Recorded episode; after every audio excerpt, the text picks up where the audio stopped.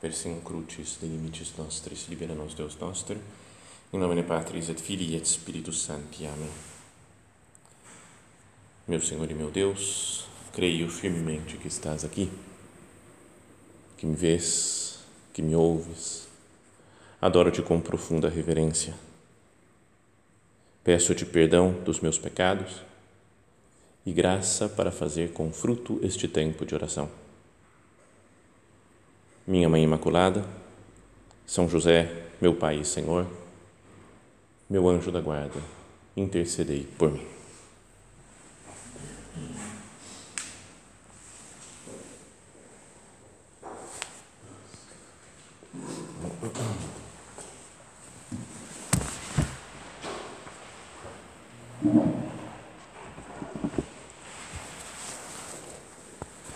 Quando estava preparando essa meditação, me lembrei de um filme que nós, acho que não sei se assistimos aqui já esse filme, mas já vi acho que umas duas ou três vezes e, e até citamos eles num desses dias no almoço, num jantar aqui, que, que é um filme bom e que é preciso ser visto outra vez, que é A Cor do Paraíso, um filme iraniano de 99, né? talvez vocês tenham assistido, tenham se lembram do filme, né? mas só para fazer uma recapitulação é, de um menino cego, né? o centro, personagem central da história. O filme é muito bonito, né? tem muitas muitas cores, né? super é muito tudo pintado, parece como se fosse um, um belo quadro, né? a cor do paraíso. E o menino é cego e não consegue ver. É, esse é um cego que não consegue ver, é, parece meio óbvio. Né? Isso parece, ele faz lembrar daquela música, como é que chama?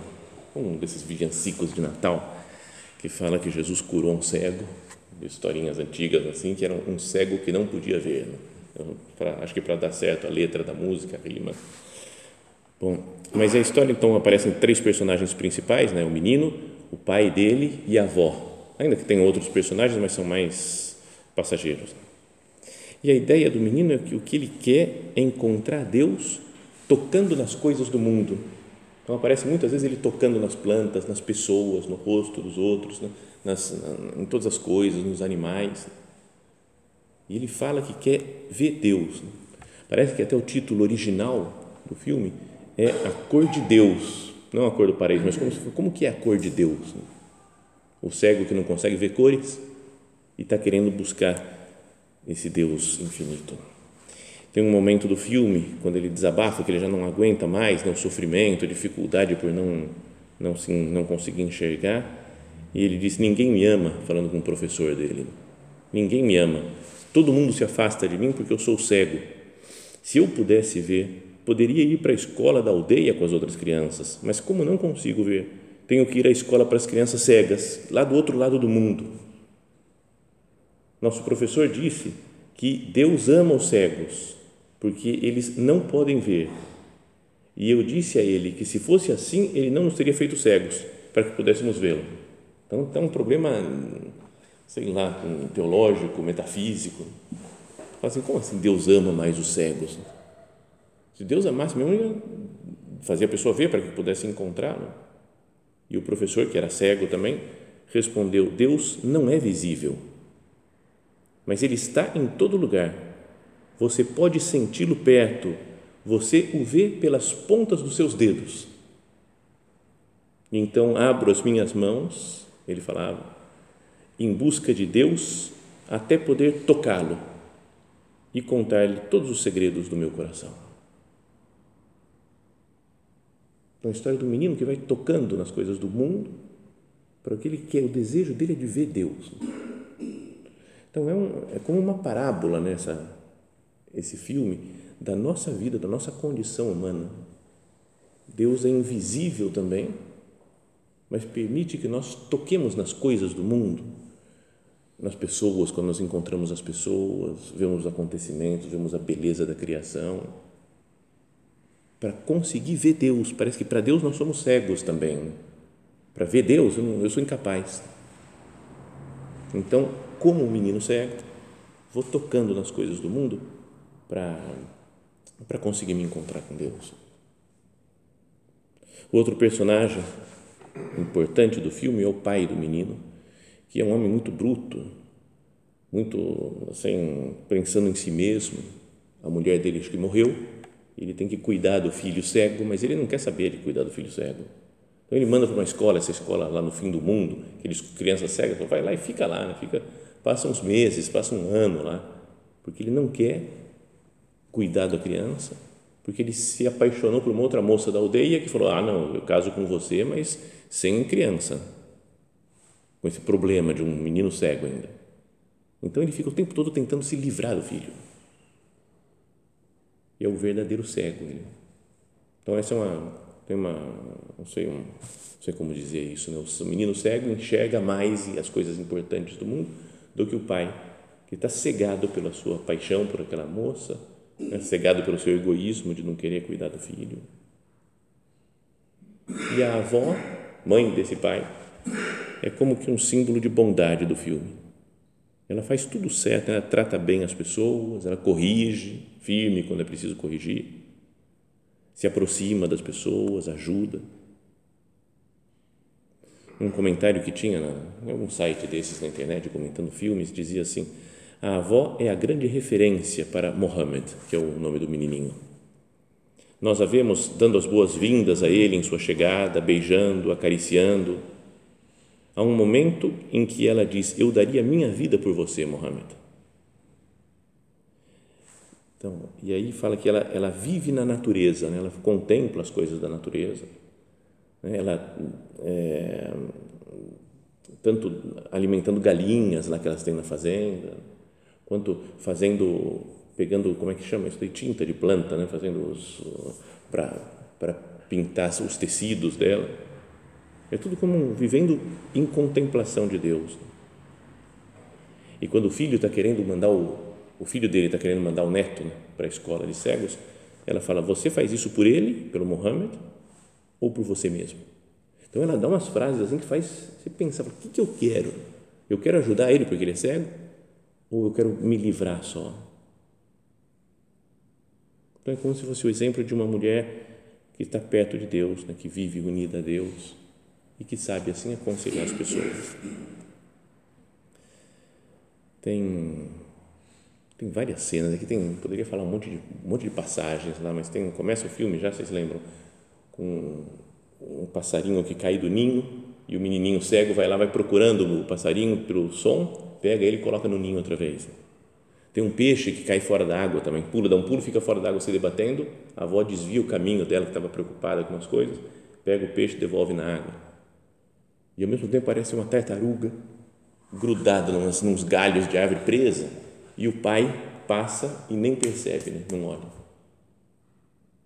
Meio como ajuda assim, o cego, está centrado em si mesmo, nas suas coisas, nas suas ideias, nos seus prazeres, não consegue ajudar, não vê a tartaruga sofrendo. E a avó e o menino, que são como que buscadores de Deus, gente que procura o Senhor, consegue reparar nas necessidades dos outros. Bom, essa é a ideia do filme. Queria que nós pensássemos nisso para meditar na nossa própria vida.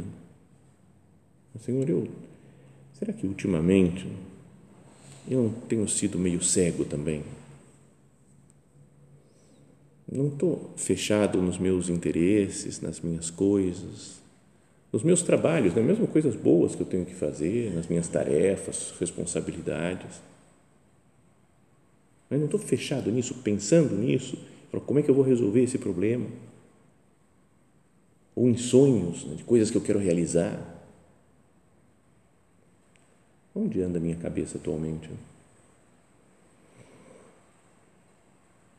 ouçamos de novo aquela palavra, aquela frase do nosso Padre: Em que pensas, desde que tens todos esses compromissos?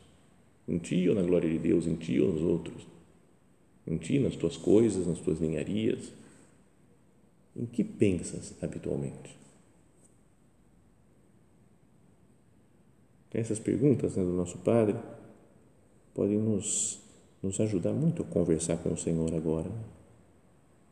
Jesus, perdão pelas vezes que eu fico focado nos meus problemas, nos meus trabalhos, nas coisas que eu tenho que fazer, eu, eu, eu e não te vejo, Jesus. E sou cego. Como esse homem do filme, o pai do menino, era o, verdadeiro cego da história. Porque não percebe a bondade, a beleza. Vive num mundo lindo, maravilhoso. Falava, o filme é super colorido, mas o pai não tem o menor, menor interesse por isso. E, por sinal, ele trabalha numa mina de carvão, tudo escuro, negro, lazinho escuro, ele não consegue ver cores. O que ele vê é aquela, aquela escuridão na sua vida. Ele é o verdadeiro cego. Eu desejo ver Deus através das coisas do meu dia a dia. Abro minhas mãos, dizia aquele menino, em busca de Deus até poder tocá-lo e contar-lhe todos os segredos do meu coração.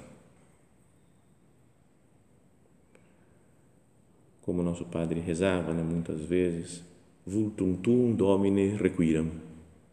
Quero contemplar o teu rosto, Senhor. Vultum tum domine requiram. E que parece que falou uma vez Dom Javier que, que não era só um desejo de, de morte, digamos assim, do nosso padre. Está né? Tá chegando o final da vida, então agora eu quero vultum tum domine requiram, eu quero chegar logo o momento da minha morte para me encontrar com você. Não era só isso, podia ter esse, esse sentido, mas o que o nosso padre dizia, eu quero te ver aqui como quase como você me mostrava tantas coisas, eu te via tanto antes, Jesus. Eu quero continuar te vendo, né, para ter segurança no, minha, no meu caminhar pela vida. E assim, se nós contemplamos o Senhor, se nós vivemos a sua vida, né, nós vamos é, enxergar as coisas, o mundo com os olhos de Deus. Todos os acontecimentos com os olhos de Deus. Como Deus vê isso? O que, que realmente vale a pena nessa, nessa nossa vida? No caminhar dos nossos dias, no que, que eu tenho que estar focado? Será que eu estou cego e foco em mim mesmo, nas minhas coisas? Ou me abro para a verdade de Deus, para a beleza de Deus? Senhor, que nós não nos deixemos enganar pelo brilho das coisas passageiras, por essa importância que elas parecem, parecem que têm e são coisas passageiras, mas elas às vezes se apresentam diante de nós como algo fundamental.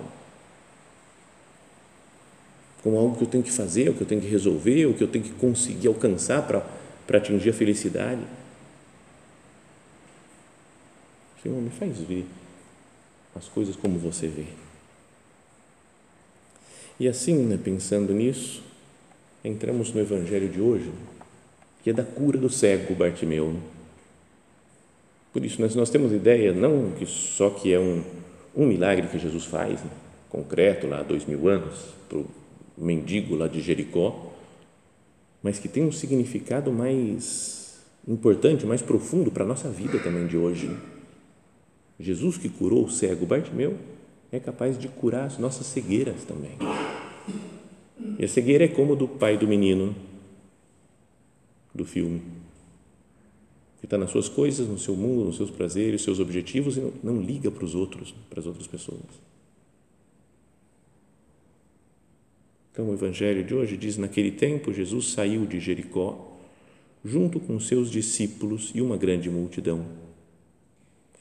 O filho de Timeu, Bartimeu, cego e mendigo, estava sentado à beira do caminho. Cego mendigo, sentado à beira do caminho. Né? Não estava no caminho, mas do lado, meio jogado de lado. Quando nós somos cegos também, quando não vemos as coisas do jeito que tem que ser, não vejo a importância de alguma coisa, de uma, um momento de oração, quando eu não vejo a importância de cada pessoa, das suas coisas, quando não vejo Deus atrás do meu trabalho, eu também acabo sendo um mendigo que está à beira do caminho. não vejo Deus e fico mendigando outras coisas. Os prazeres que eu procuro para mim, minhas realizações. É preciso, né? Tem, na vida existe prazer, existem realizações e é normal, bom né, que a gente procure, mas que não seja como uma espécie de mendicância. Como eu não vejo Deus, não estou satisfeito com Deus, né? parece que Deus não me satisfaz, então eu vou procurando outras mendigando outras coisas, mendigando prazer, mendigando consolo, mendigando uma vida mais tranquila, mendigando a realização dos meus objetivos. Quero fazer coisas, fazer, fazer, fazer, fazer, fazer, para me sentir bem comigo mesmo. Mendigando pessoas a quem eu me apego, situações às quais eu me apego.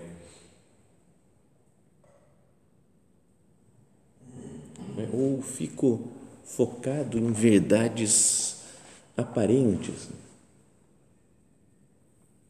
que nos dão segurança.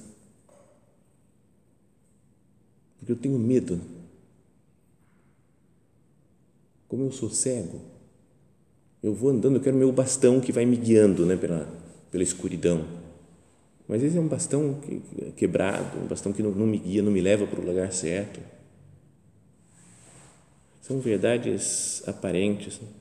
Me lembrava também de um texto do Alejandro Llano, né, professor lá de Navarra, e é um, texto que me passaram muitos anos, 15 anos mais ou menos. Em geral, eu não, curto muito essas coisas assim, né, de, sei lá, porque ele é da área de filosofia, não é que eu me empolgue muito né, com estudar filosofia e tudo, talvez acho que ele deveria estudar um pouco mais. Né? Mas aí, passar esse texto, era muito legal, né, que era, ele, o título é A Verdade como Paixão. Pessoa que busca a verdade, não é, quer ter os olhos abertos, não quer ser cego, e quer encontrar a verdade, que é o próprio Cristo. Então ele dizia assim: a tensa pretensão de certeza, às vezes a gente quer ter certeza das coisas, de qualquer assunto, debate, mas isso é assim, tem uma pretensão tensa de certeza. Então ele fala: a tensa pretensão de certeza está orientada para trás, para atar os fios de uma segurança que garantize, que garanta o domínio exercido pela, pela razão. Sabe, eu quero que a minha razão, que tudo se encaixe na minha cabeça. Pensa no menino cego né, do filme. Ele está procurando Deus, mas ele sabe que ele é cego. Né? Ele queria ver Deus, mas fala, Deus está no mundo. Então ele vai tocando nas coisas do mundo para ver Deus. Ele tem consciência da sua cegueira. a tensa pretensão de certeza, de falar que eu sei, eu vejo, eu conheço, está orientada para trás, né? para atar os fios de uma segurança que garanta o domínio exercido pela razão. E ele falava, a busca da verdade, pelo contrário, lança-se audazmente para frente, ao encontro com a plenitude da realidade. Quem procura a verdade não pretende segurança. Não é legal essa frase? Quem procura a verdade não pretende segurança. Eu estou sempre aberto para a coisa que Deus vai me mostrar. Quem procura a verdade, não, a verdade não pretende seguranças, mas exatamente o contrário, procura fazer vulnerável o já sabido porque pretende saber mais e melhor. E paradoxicamente, paradoxalmente, é essa abertura ao risco que faz, de certo modo, invulnerável a pessoa. Porque já não estão em jogo seus interesses pequenos, mesquinhos, mas a beleza da realidade. Como é bom isso, né? A gente, às vezes, por querer né, que os nossos interesses né, vençam, né? meu desejo de vitória num debate. Eu, eu perco a capacidade né, de ver a, de ver a, a verdade, a beleza, né, a realidade. Até nessas brigas, discussões que tem pela internet, uma pessoa que tem que ser desse grupo, outra do outro grupo, e ficam se degradando o tempo todo. Eu já não penso mais o que é a verdade, eu não quero saber mais, eu quero ganhar do outro. Então, quem procura a verdade não procura segurança. Talvez esteja errado o que eu estou pensando, o que eu estou fazendo, o que eu estou falando. Que não sejamos cegos. Né? Cego que fica, que fala, cego Bartimeu, que era cego e mendigo. Eu fico mendigando essas seguranças. Quando ouviu dizer, continuando o Evangelho, de Jesus, que Jesus, o Nazareno, estava passando, começou a gritar: Jesus, filho de Davi, tem piedade de mim. Então é legal essa frase dele, né? porque ele fala: Jesus, filho de Davi. Então ele sabe que talvez esteja já reconhecendo, mesmo cego, está reconhecendo que é o Messias que está passando por ele. Porque era segundo a profecia, era um filho de Davi, não um descendente de Davi, que, que vinha salvar o povo. Então Bartimeu, ainda cego, mas repara, fala, o, o Messias está por aí. Um comentário que fazia uma dessas Bíblias assim sobre, é, reconheço que é meio exagerado, né? Meio, o cara faz o um negócio para dar tudo certinho, mas fala assim, ó, Bartimeu soube que Jesus tinha vindo a Jericó. O nome Jesus é a transliteração grega do nome judaico Yoshua, que significa também que se traduz por Josué, às vezes, né? Yoshua é Jesus ou Josué. Então foi na verdade Yoshua que veio a Jericó naquele dia. Milhares de anos antes, outro Yoshua, Josué, tinha entrado na cidade de Jericó para fazer o povo de Deus entrar na terra prometida. Na mesma cidade veio Yoshua, Josué, que fez entrar na terra prometida e aqui diante de Bartimeu estava Yoshua, Jesus, cujo trabalho era trazer o povo de Deus para a terra prometida, não fisicamente, mas eternamente levar a humanidade para o céu. Legal nessa comparação com os dois. Né? Depois ele, ele começa a apelar já, né? e fala, é, quando o Josué chegou na cidade, ele teve que rodear a cidade de Jericó e depois pediu para o povo gritar. Então eles ah, deram um grande grito tocaram as trombetas e, e caíram as, mulher, as muralhas de Jericó. E fala assim: quando Jesus entrou na cidade, Bartimeu foi instruído a não gritar. Falou: você não pode gritar, você tem que ficar quieto. E em vez de cair as muralhas, Bartimeu se levantou. Eu falei: ah, cara, você está tá querendo fazer um negócio que fique legal, mas não teve nada a ver. Mas a ideia é ele falar: Josué, pelo mesmo nome de Jesus, entrou na terra prometida essa imagem de Jericó curando o cego, é como que abrindo o mundo né, para a terra prometida. Se eu vivo na verdade, dentro da verdade de Cristo, eu estou entrando na terra prometida. Muitos o repreendiam para que se calasse, mas ele lhe gritava mais ainda: Filho de Davi, tem piedade de mim. Não podemos usar talvez mais essa, essa jaculatória, não? que é usada até no, Oriente, lá falávamos outras vezes, né, como a oração de Jesus, se fala, a oração do coração. Senhor, Filho de Deus, tem piedade de mim, que sou um pecador. Senhor Jesus, Filho de Deus, tem piedade de mim, que sou um pecador. Mas se eu reconheço o meu pecado, a minha miséria, a minha cegueira, e falo, tem piedade de mim, Jesus. Ele vai abrindo meus olhos para eu ver a vontade de Deus, para entender o plano de Deus. Reconheço a minha miséria e Jesus me chama. Filho de Davi, tem piedade de mim? Então Jesus parou e disse: Chamai-o. Deus nos chama para perto dele. E eles o chamaram e disseram: Coragem, levanta-te, Jesus te chama. O cego jogou o manto, deu um pulo e foi até Jesus. Então Jesus lhe perguntou: O que queres que eu te faça? Pensemos em Jesus perguntando para nós agora: o que você quer que eu te faça? A gente pode falar: não, eu quero, eu quero ser santo, eu quero ir para o céu, eu quero me salvar. Mas de coisas agora concretas para hoje, para amanhã, o que queres que eu te faça? Então, o que eu estou procurando? Eu queria que desse certo esse plano que eu vou fazer, queria que outra coisa acertasse também, que esse problema de saúde resolvesse, que isso daqui fosse assim, que eu mostrar para essa pessoa que eu tenho razão. O que queres que eu te faça?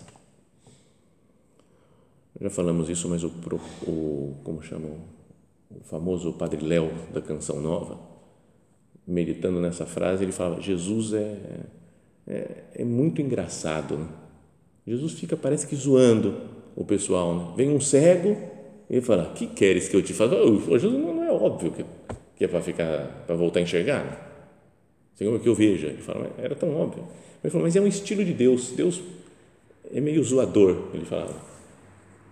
Ele dizia: Falou para escolher, para começar o povo dele. Ele escolheu Abraão e Sara. E era estéreo e velho.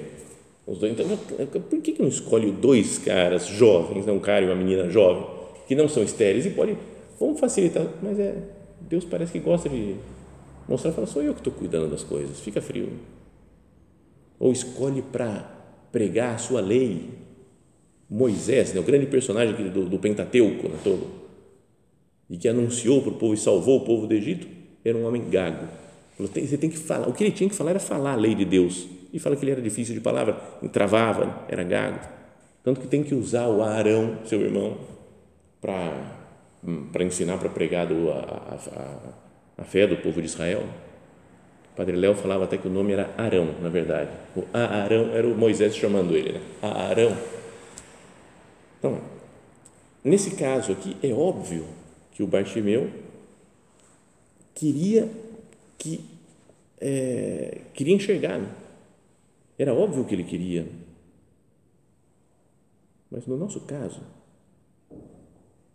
se Jesus nos pergunta: O que queres que eu te faça? Será que eu reconheço que eu sou cego? Ou eu acho que já estou, não, estou tudo bem, estou caminhando, estou chegando na santidade, então me dá uma acertada aqui ou ali, né? quase como se faltasse pouco. Né? Muitas vezes não nos reconhecemos cegos. Né? Jesus fala, porque dizeis, falando para os judeus, né? porque dizeis, eu vejo, nós vemos, permaneceis nos vossos pecados. Quando eu falo, eu vejo, eu sei, deixa comigo, eu faço, eu aconteço. Permaneço no meu pecado. Né? Não sei que eu sou cego, como o pai do menino do filme. Né? Está fazendo as coisas, trabalhando, resolvendo, com as suas forças, com a sua capacidade. Não pedir ajuda para ninguém, ia resolvendo as coisas por conta própria. Eu, quando não peço ajuda de ninguém, quando vou resolvendo as coisas do meu jeito, quando acho que o importante é eu me determinar algumas coisas e fazer, será que eu não estou cego também? Que nós nos coloquemos diante de Jesus e digamos isso, mestre, que eu veja. É o que nós fazemos agora na oração, na missa que vamos ter. Senhor, que eu veja. Mestre, que eu veja. No mesmo instante, ele recuperou a vista, viu Jesus e o seguiu pelo caminho. Ele via, a primeira pessoa que ele viu foi o próprio Cristo, como um menininho cego. Ele está procurando e fala: Eu quero ver Deus. Então, vai tocando nas coisas do mundo para que seus olhos se encontrem com Deus. Nossa Senhora pode nos ajudar né, nesse caminhar para Deus. Imagina se nós fôssemos e somos né, cegos. A mãe de um cego vai cuidando dele, vai ajudando, ensinando a fazer as coisas. Que Nossa Senhora nos vai ensinando também a dar os passos que nós temos que dar na nossa vida para nos encontrarmos com a verdade, que é o seu próprio Filho, Jesus Cristo.